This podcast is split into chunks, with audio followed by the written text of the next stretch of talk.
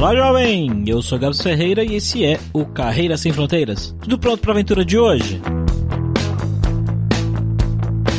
Acho que a Apple é uma das empresas que todo mundo tem um pouco de curiosidade de saber como é trabalhar lá dentro. E o nosso convidado de hoje não é contratado diretamente pela Apple, mas trabalha já lá dentro prestando serviço faz um tempo. E ele mora em uma cidade um pouco longe, talvez, da hypada São Francisco, que é Sunnyvale. Vamos ver então como é que esse mineiro chegou lá, o que ele faz no dia a dia do seu trabalho e dicas para pessoas que têm interesse em fazer o mesmo caminho que ele.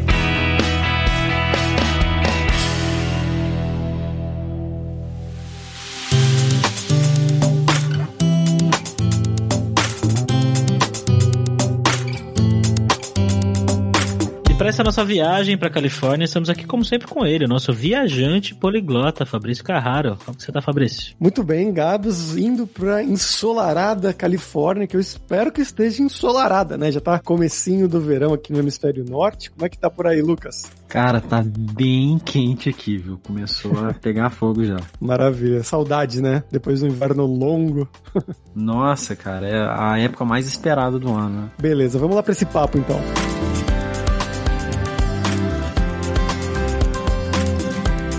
Como sempre, só o nosso jabazinho inicial aqui que o podcast Carreira Sem Fronteiras é oferecido pela Alura Língua, cursos online de idiomas, que eu, Fabrício Carraro, ajudei a desenvolver com métodos que eu utilizei e utilizo para aprender idiomas como francês, italiano, russo, polonês, grego, alemão e assim por diante. E lembre-se que o ouvinte do Carreira Sem Fronteiras tem 10% de desconto em todos os planos, para você estudar todos os níveis de inglês e espanhol com a gente pelo mesmo valor. Então vai lá em aluralingua.com.br barra promoção barra carreira e começa a estudar com a gente hoje mesmo.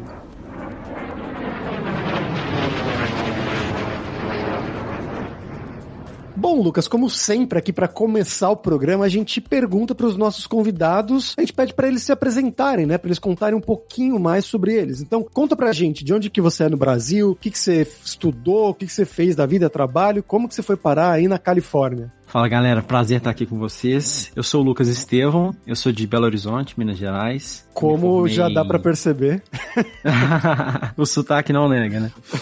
Eu me formei em análise e desenvolvimento de sistemas na UNA, sou desenvolvedor de software, já estou trabalhando com isso há uns 12 anos. Hoje eu estou aqui em Sunnyvale, na Califórnia, eu atuo como gerente técnico e também como front-end engineer aqui dentro da Apple. Bacana, cara. E como é que foi esse processo assim, né? Por que que você foi para fora? Você trabalhou muitos anos no Brasil antes, você é um daqueles que já foi depois da faculdade já diretamente para os Estados Unidos? Como é que foi? A maior parte da minha carreira foi no Brasil, mas assim, eu sempre tive um sonho de morar fora, sempre quis vir para os Estados Unidos. Eu acredito que é algo que está relacionado com o meu propósito de vida, aquilo que eu queria para mim como pessoa mesmo, para minha família antes de como profissional, mas eu trabalhei bons anos no Brasil antes de vir para cá. Eu tive a oportunidade de vir para os Estados Unidos algumas vezes antes de me mudar permanentemente. Eu fui algumas vezes para Nova York, eu vim aqui para Califórnia antes também em 2018 e em 2019, há pouco mais de um ano, um ano e meio, mais ou menos, atrás, eu me mudei permanentemente para cá. Como é que foi esse processo? Você que buscou um emprego fora ou a empresa que te contatou? Eu sempre busquei, eu sempre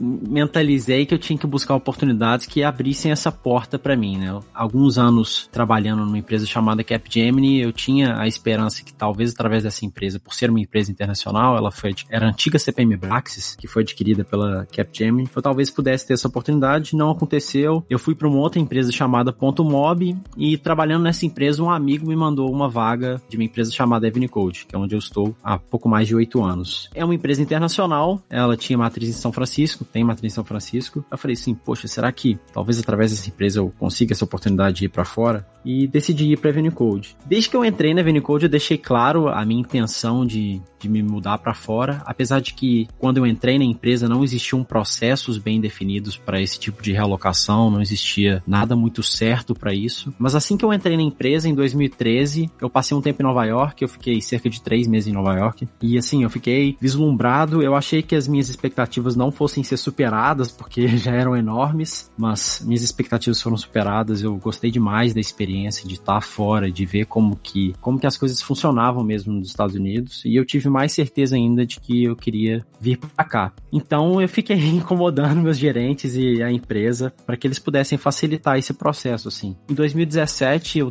trabalhando para um cliente da Code, o cliente pediu que eu pudesse ser realocado e pudesse ir para lá trabalhar em louco, né? Só que o processo de visto é um pouco difícil. O primeiro visto que eu tentei é o H1B, que você precisa passar por uma lottery, que é literalmente um sorteio. Então tem um pouco de sorte envolvida. E eu não saí nesse sorteio. Aí, em, no início de 2018, eu apliquei para esse visto. Eu tive uma resposta relativamente rápida, mas em 2018 a minha esposa já estava grávida. Então eu tive meu primeiro filho, o Samuel. E isso mudou bastante meus planos com a gravidez da minha esposa. Por esse processo de mudança ser algo bem oneroso e bem importante, eu decidi congelar os planos por um tempo, para o meu filho poder nascer tranquilo, meus pais curtirem, a família e eu entender o que, que era ser pai, para depois voltar com esses planos. E foi o que aconteceu. Ainda em 2018 eu tive a oportunidade de vir para Califórnia, passei dois meses aqui, conheci o lugar e eu falei, poxa, o que antes era meu sonho levar minha família para Nova York mudou completamente. Eu falei assim, poxa, acho que a Califórnia é um lugar bem melhor para quem quer ter família, criar filhos. O clima é mais agradável, então eu imaginei que a transição seria mais fácil, esse processo de adaptação. E a empresa me convidou para tentar um visto diferente, que é um visto de managers e eu viria para cá para também atuar como gerente técnico. E é um visto relativamente mais simples, o processo é mais rápido. Então eu entrei numa negociação com a empresa, me dando um prazo para me organizar, preparar minha família, preparar as coisas relacionadas à mudança. E eu vim para cá em 2019. E como que foi o início da vida aí, cara, para encontrar lugar para morar e se adaptar com a família? Antes, assim, do início real aqui, eu tomei uma decisão muito difícil. Meu filho Samuel era pequenininho, na minha cabeça seria difícil vir com a minha esposa, com um filho pequeno, pais de primeira viagem, para ter toda aquela burocracia exatamente de procurar casa, carro, mobiliar casa, preparar tudo pro nosso bebê. E então eu decidi vir na frente. Eu vim sozinho primeiro, eu fiquei quatro meses aqui, justamente procurando casa, entendendo o que é crédito, que é um sistema completamente diferente do que a gente tem no Brasil, procurando carro, decidindo entre leasing e financing, são coisas que fazem parte desse processo de adaptação, entender como que funciona o sistema aqui, as coisas, enfim. Então eu passei quatro meses aqui, preparei, encontrei uma casa, comprei nosso carro, preparei as coisas dentro de casa para poder voltar então para o Brasil, buscar minha família depois de quatro meses e trazer todo mundo para cá. A gente chegou assim, a adaptação era algo que a gente já tinha se preparado, sabe? Nosso mindset estava preparado e a gente entendia que a gente ia passar por um período um pouco mais difícil para justamente se adaptar. E eu me lembro que assim, para mim a coisa mais difícil foi ver a adaptação do meu filho, porque ele ainda não entendia sabia que aquela casa era a casa dele, então ele tinha muito medo de ficar sozinho, ele não ficava em nenhum cômodo da casa sozinho, ele estava sempre pertinho da gente, sempre no nosso pé ali, grudadinho. Isso para mim foi a parte mais difícil, assim, como isso sempre foi um, um objetivo, uma coisa interessante também, que quando eu pedi a minha esposa em namoro, eu falei assim pra ela, olha, tô te pedindo namoro aqui, tô te pedindo namoro é pra casar, eu quero um relacionamento sério, mas eu quero que você saiba que eu vou mudar de país, eu vou morar fora, você vai comigo? Aí ela falou, vou. Engraçado, a gente teve um dos últimos entrevistados, ele teve exatamente a mesma história. Que ele falou já no primeiro, primeira ficada, ele falou, ó, eu tenho sonho de ir pro Canadá, eu quero me mudar pro Canadá no futuro. Então, se a gente for ter alguma coisa mais séria, ou não, não sei, mas se for, já tá claro aqui que se eu for, eu levo você comigo. Foi o mesmo caso com você. É, para mim, assim, não tinha outra alternativa. Era isso, eu não me envolveria no relacionamento que em algum momento ia acabar, né? Eu tenho, sempre tive dentro de mim essa vontade de ser pai, de realmente ter uma família, ter muitos filhos. Eu precisava que a pessoa que eu escolhesse estivesse alinhada com, com esses objetivos. E Graças a Deus, minha esposa continua comigo, estamos aqui. Tivemos nosso segundo filho, já estamos pensando no terceiro. Mas enfim, voltando a essa questão da adaptação, eu acho que a gente passou por um período normal, assim, de dificuldade, mas que nós já esperávamos que seria dessa forma. Então, de certa forma, na minha opinião, foi tranquilo. E agora vocês se mudaram exatamente para onde nos Estados Unidos? Aonde na Califórnia? A gente mora numa cidade chamada Sunnyvale. É uma cidade pequenininha que fica no coração mesmo do Vale do Silício. As grandes empresas de tecnologia estão aqui, Google, Amazon, Apple. A gente anda pelas ruas aqui, é comum a gente ver uma empresa, olha, nossa, o prédio do Evernote, que legal. Todas as grandes estão por aqui. É uma cidade bem quente, é um vale mesmo, se você dirigir 20 minutos ao norte em, em direção a São Francisco, você já, já pode perceber uma mudança drástica de clima, nuvens negras e tudo mais. Então, assim, é uma região que a gente tem gostado bastante, principalmente pelo clima. A infraestrutura da cidade é excelente, nos surpreendeu, tem muitas coisas para crianças.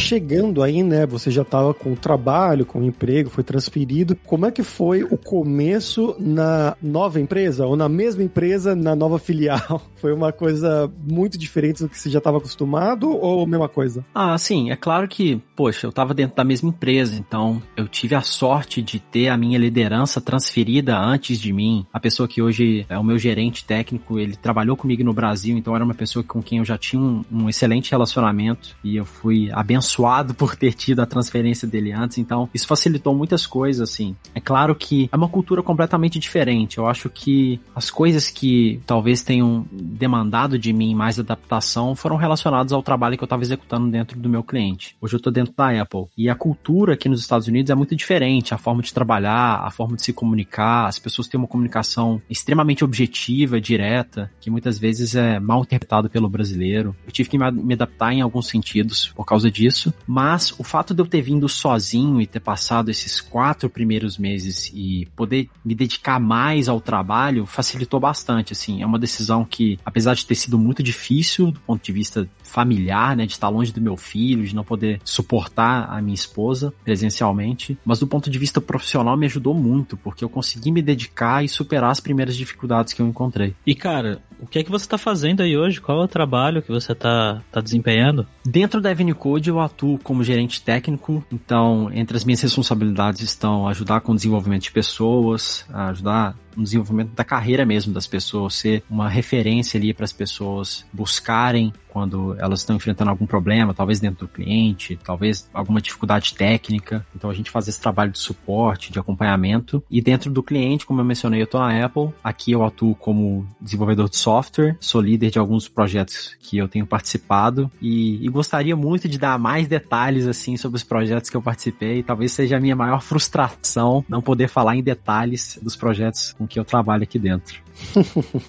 e como é que foi? Bom, você começar a trabalhar dentro do cliente, né? Você falou, bom, você estava na mesma empresa e tudo mais, mas aí você foi mudar de cliente, você falou que tem essa diferença da cultura, né? De como eles agem, de como um americano se relaciona no trabalho. Até aí, tudo bem. Mas em questão de tecnologias, você começou a trabalhar basicamente com as mesmas tecnologias? Com que tecnologias eles trabalham na Apple? Nossa, cara, são muitas tecnologias, assim, eu não posso falar exatamente com o que eu trabalho, mas uhum. eu passei por um período de preparação, né? Eu, eu sabia que eu ia passar por um processo seletivo. Apesar da gente ser contratado, nós somos consultores aqui dentro dessa empresa, somos uma consultoria, é comum que os profissionais, eles passem de clientes, eles mudem de contas, né? Um dia eu tô trabalhando no cliente, amanhã eu posso estar trabalhando em, em, outro. E normalmente, quando esse tipo de transição ocorre, nós passamos pelo processo seletivo normalmente dentro do cliente, né? Porque nós já estamos aqui contratados na consultoria que a gente não vá passar por um processo de seleção. Né? Então, a minha história na época começou com esse processo de seleção, que foi o processo mais longo que eu já vivenciei, demorou quase três meses. Eu tive que fazer dois desafios técnicos, eu passei por quatro entrevistas diferentes entre gerentes e, e outros desenvolvedores que estão avaliando a minha meu conhecimento técnico, mas eu vim trabalhando com coisas com que eu já tinha experiência antes. Então, assim, em relação à tecnologia especificamente, não foi uma barreira porque eu me preparei, eu já tinha experiência nas tecnologias que eu viria trabalhar aqui. O meu maior desafio, na verdade, foi trabalhar, começar a trabalhar com pessoas, assim, ajudar outras pessoas a se desenvolverem. Então, você diria que o que uma empresa do tamanho da Apple usa é o que o, a empresa brasileira usa também. Nesses termos, assim, o cara brasileiro que tá pensando em ir para fora, ele não tem que pensar em algo ultra novo ou algo ultra diferente. É a mesma coisa. É, eu não diria assim que você precisa pensar em algo mirabolante. É, é o básico mesmo, assim, é o que está em alta, o que a comunidade mais suporta, as tecnologias de ponta. Uma coisa que eu percebi assim que eu cheguei aqui é que existe um, uma expectativa e um nível de qualidade diferenciado, assim, que eu nunca tinha visto no Brasil. Então, há uma expectativa muito grande na qualidade do software que você entrega.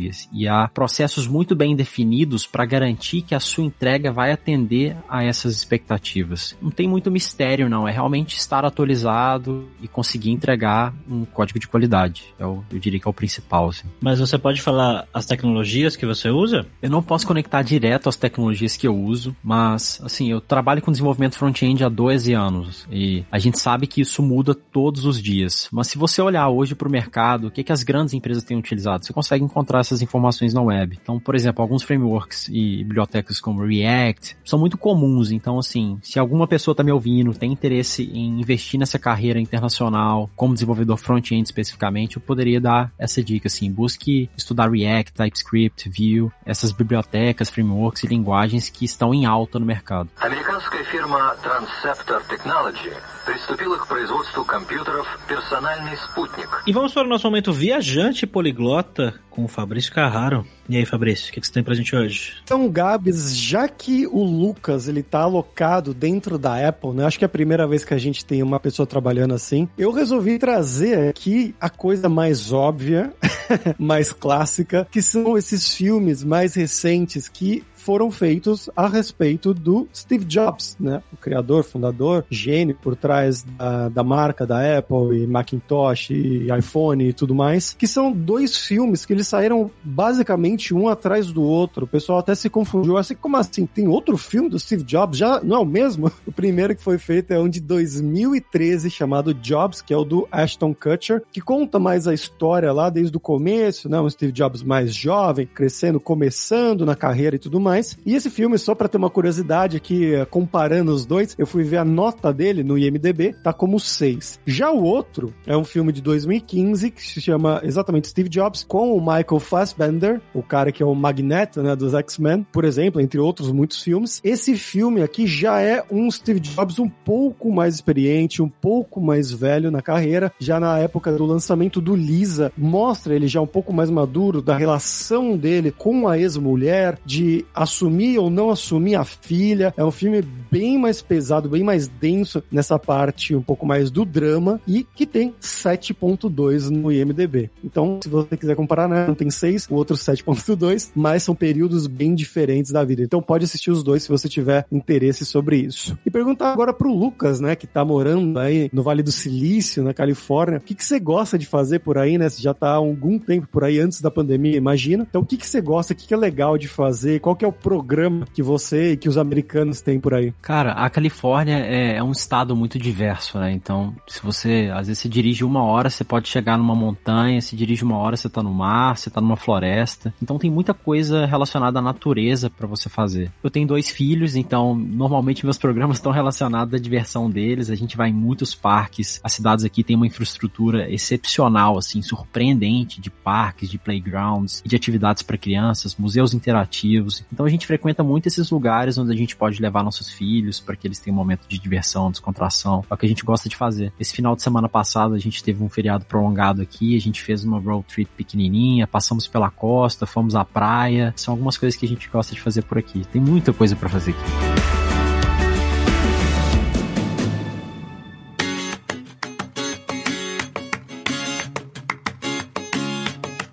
E Lucas, como que é a dinâmica do trabalho no dia a dia aí? Você trabalha com mais americanos ou pessoas do mundo inteiro? Cara, eu trabalho com pessoas do mundo inteiro, assim. No meu time mais próximo, assim, tem pessoas do Brasil, do Canadá, da Índia, aqui dos Estados Unidos, da China. Então, assim, a Califórnia, se eu não estiver enganado, é o, se não for o estado mais diverso dos Estados Unidos, é um 12. Então é muito comum você ver pessoas de todas as nacionalidades, todas as etnias. E eu acho que isso agrega muito, sabe? É interessante você trabalhar com pessoas e perceber perceber e aprender um pouco da cultura de cada uma delas e ver como que as pessoas trabalham de uma forma diferente dependendo de onde elas vêm, dependendo da história que elas tiveram. Isso é muito legal. Uma das coisas que eu gosto aqui é poder ter essa troca de experiência e aprender um pouco mais sobre outras culturas e outras formas de trabalho também. A gente tem muita autonomia aqui dentro, a gente tem uma forma de trabalhar muito livre, as expectativas são muito altas, mas ao mesmo tempo você tem muita liberdade para fazer o seu trabalho, sabe? É uma das coisas que eu experimentei na minha carreira no Brasil que foram um pouco negativas foi uma cultura um pouco de controle em cima do profissional, com aquela figura do chefe que fica olhando se você está trabalhando o tempo inteiro. Isso não existe aqui. Você tem a sua responsabilidade e você tem que ter responsabilidade sobre as coisas que você tem que entregar. E as pessoas te tratam dessa forma. Ninguém fica em cima de você para ver se você chegou no horário, se você saiu no horário Y e se você tá fazendo alguma coisa o tempo inteiro ali, sentado na sua mesa. Como eu falei, você tem liberdade, você tem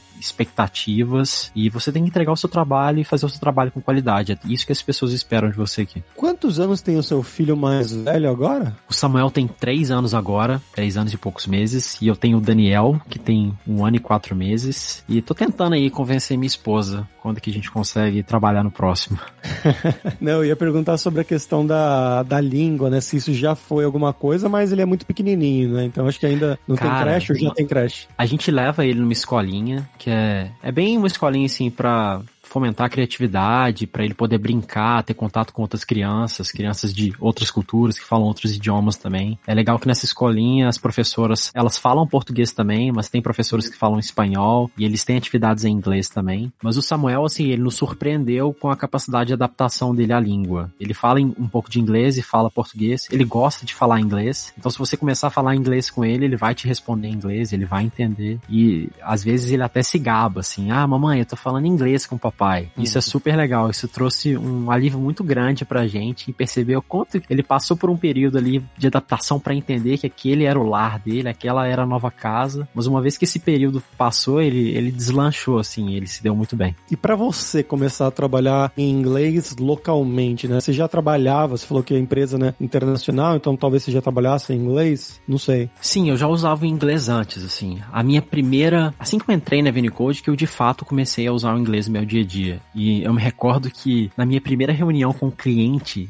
eu entrei na sala de reunião, a gente fez uma conferência e tinham outros dois colegas comigo brasileiros. E a reunião aconteceu e tal, me apresentaram, me apresentei também. Eu lembro que eu saí da reunião, virei para um desses colegas e falei assim, cara, eu não entendi nada. Eu fiquei assim, assustado. Falei assim, cara, eu achava que eu falava inglês e eu não entendi nada. E foi um impacto muito grande para mim, porque é muito diferente o inglês que a gente aprende na escola, ou o inglês que a gente pratica numa escola de idiomas, ou que a gente conversa entre brasileiros, do inglês real, assim, no ambiente de trabalho, onde as pessoas não vão parar para te dar um tempo para entender qualquer coisa, elas vão falar de modo natural e fluente. Então eu tive que superar um pouco dessa dificuldade. Eu fui para Nova York cerca de dois meses depois que eu entrei na empresa e eu tive que colocar meu inglês na prática, assim, amarra. Isso foi muito importante para mim. Eu acredito que essa experiência me ajudou muito a me desenvolver, colocar o inglês em prática mesmo, me expor e errar e aprender e pedir feedback para as pessoas. Poxa, me ensina. Um outro fato engraçado também dessa viagem, a primeira viagem que eu fiz para Nova York. Um dia eu tava na cozinha conversando com um colega de trabalho do meu time e entrou uma moça e ela falou assim: "Você é brasileiro?" Porque ela conseguiu identificar o meu sotaque falando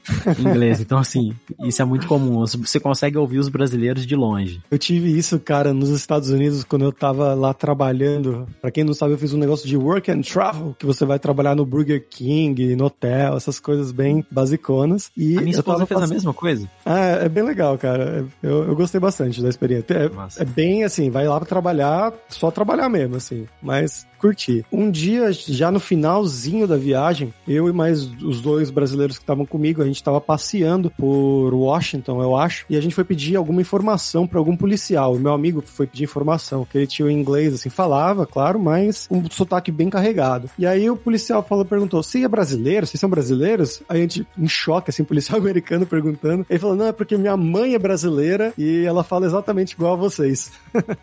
ah, que legal, cara. Bem curioso. Que susto, né? Poxa, por que esse é. policial tá perguntando que nós somos brasileiros? É, um policial ainda.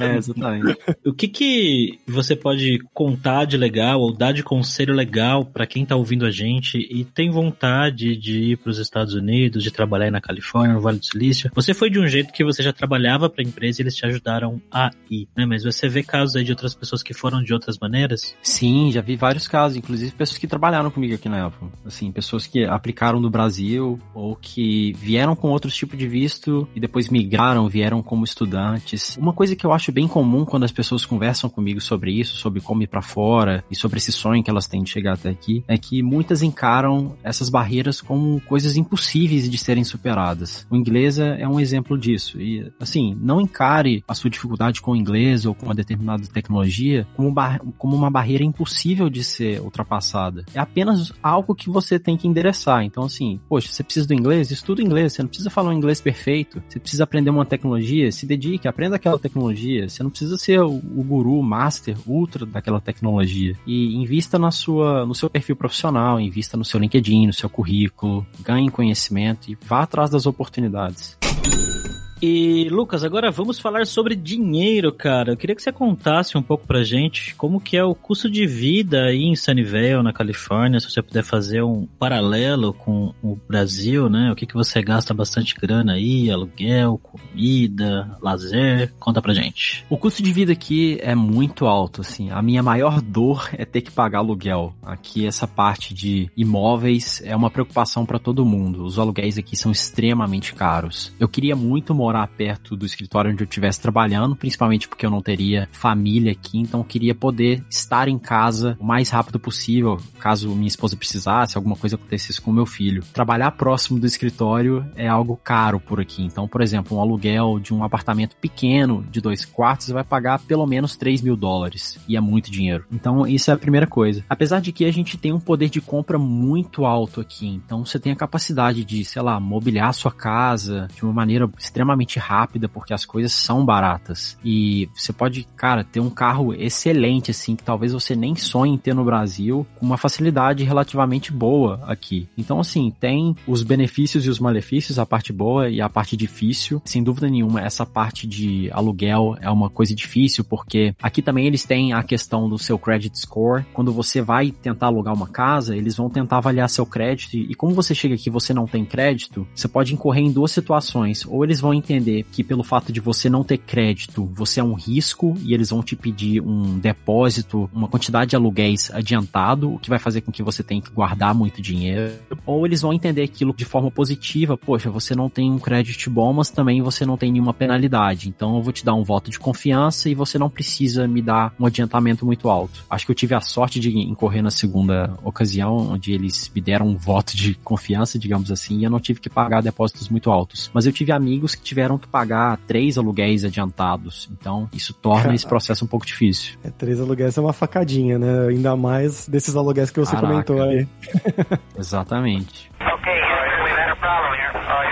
Bom, Lucas, agora é hora do perrengue, que é a hora que a gente pede para os nossos convidados contarem histórias engraçadas, gafs, micos, coisas que tenham acontecido com você nesse tempo todo aí nos Estados Unidos. Você comentou a história dos policiais, mas pode contar qualquer uma que for. Cara, eu vou contar duas histórias então. Uma história que eu considero um pouco engraçada, que foi quando eu vim pela primeira vez nos Estados Unidos, eu cheguei, a empresa tinha separado um apartamento para mim, onde eu ia ficar temporariamente. E eu cheguei nesse apartamento, cheguei de viagem do aeroporto, queria tomar banho e tal, e eu não conseguia abrir o chuveiro. E aqui é muito comum nos banheiros você ter aquele chuveiro onde você tem a banheira e o chuveiro em cima, né? E eu conseguia ligar a água da torneira da banheira, mas eu não conseguia entender o que eu tinha que fazer para ligar o chuveiro. E eu fiquei nesse desespero para tentar descobrir como que fazia isso. Eu falei assim, cara, não tô conseguindo, não tô achando informação, eu vou ali no vizinho de baixo. Aí eu tive que descer as escadas, bater na porta do vizinho e falar, cara, acabei de chegar do Brasil, não tô conseguindo abrir o chuveiro, você consegue me ajudar? O cara foi super solícito, me ensinou como é que fazia. Era bem diferente de tudo que eu já tinha visto no Brasil. Então esse foi um fato É aquele engraçado. botãozinho que você puxa, né? Você tem que puxar, cara. Ninguém me avisou isso, então já fica a dica aí pra galera. Uma outra situação que não foi tão engraçada, mas foi um, um pouco de perrengue que eu passei, que eu já tava aqui na Califórnia, tava fazendo uma commute grande, eu tava dirigindo uma hora, porque eu tava numa casa em São Mateus, assim, que eu cheguei. E eu tava voltando para casa, assim, dirigindo e viajando, e eu acabei entrando numa faixa que eles chamam de carpool aqui, que você só pode andar na carpool se você tiver pelo menos duas pessoas no carro, e eu tava sozinho. E eu tava viajando, então eu tava indo muito rápido, e eu tava escutando música muito alta, então quando eu me dei por mim, eu olhei no espelho, cara, e tinha um policial e já tava fazendo zigue-zague com a sirene alta.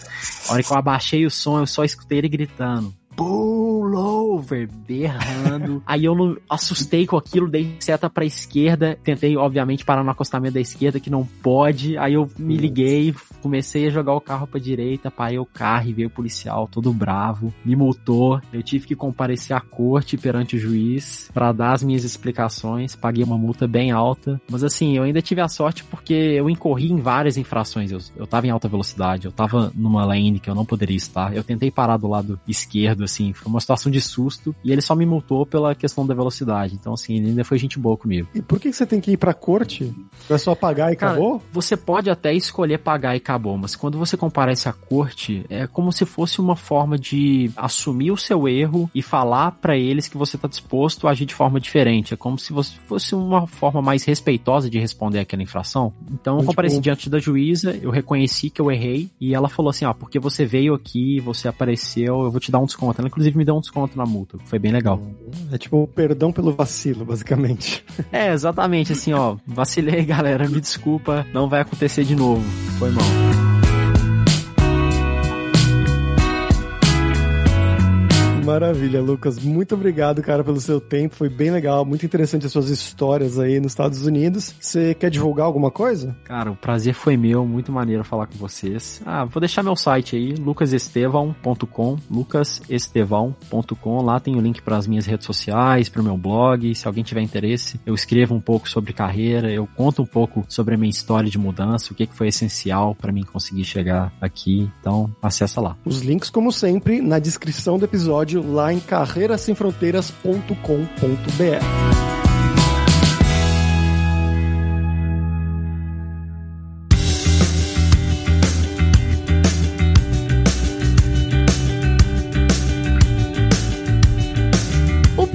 por hoje é isso. Thank you very much pela sua audiência. E se você gosta do Carreira Sem Fronteiras, recomende para cinco amigos, para nossa comunidade crescer sempre cada vez mais. E entre no nosso grupo do Facebook, o Carreira Sem Fronteiras, para você ter mais dicas sobre empregos, mercado de trabalho no exterior, tecnologia e também sobre a língua inglesa ou algum outro idioma. E não deixe de conhecer a Lura Língua para você reforçar o seu inglês e o seu espanhol e dar aquela força, tanto no seu currículo quanto na sua vida profissional, bem como o Lucas destacou, né, da importância do inglês para ele, tanto antes dele se mudar para os Estados Unidos, para ele trabalhar na filial brasileira dessa empresa multinacional, mas também é óbvio para ele imigrar para os Estados Unidos e começar a trabalhar diretamente lá na Apple. E só lembrando que o ouvinte do Carreira Sem Fronteiras tem 10% de desconto em todos os planos. Então vai lá em aluralingua.com.br barra promoção, barra carreira e começa a estudar com a gente hoje mesmo. Além também, é claro, da alura.com.br que tem mais de 1.200 cursos de tecnologia, tanto nas áreas de programação, que é a área do Lucas, né, programação front-end, então as tecnologias que ele citou como React, Native, tem cursos de tudo isso na Alura, você tem formações específicas para quem quer se formar em front-end, mas também tem cursos de marketing, design, business, soft skills, curso de como você criar o seu currículo em inglês ou em espanhol para mandar para o exterior. Então, com certeza vai ter o curso para você. Então, pessoal, até a próxima quarta-feira com uma nova aventura em um novo país. Tchau, tchau.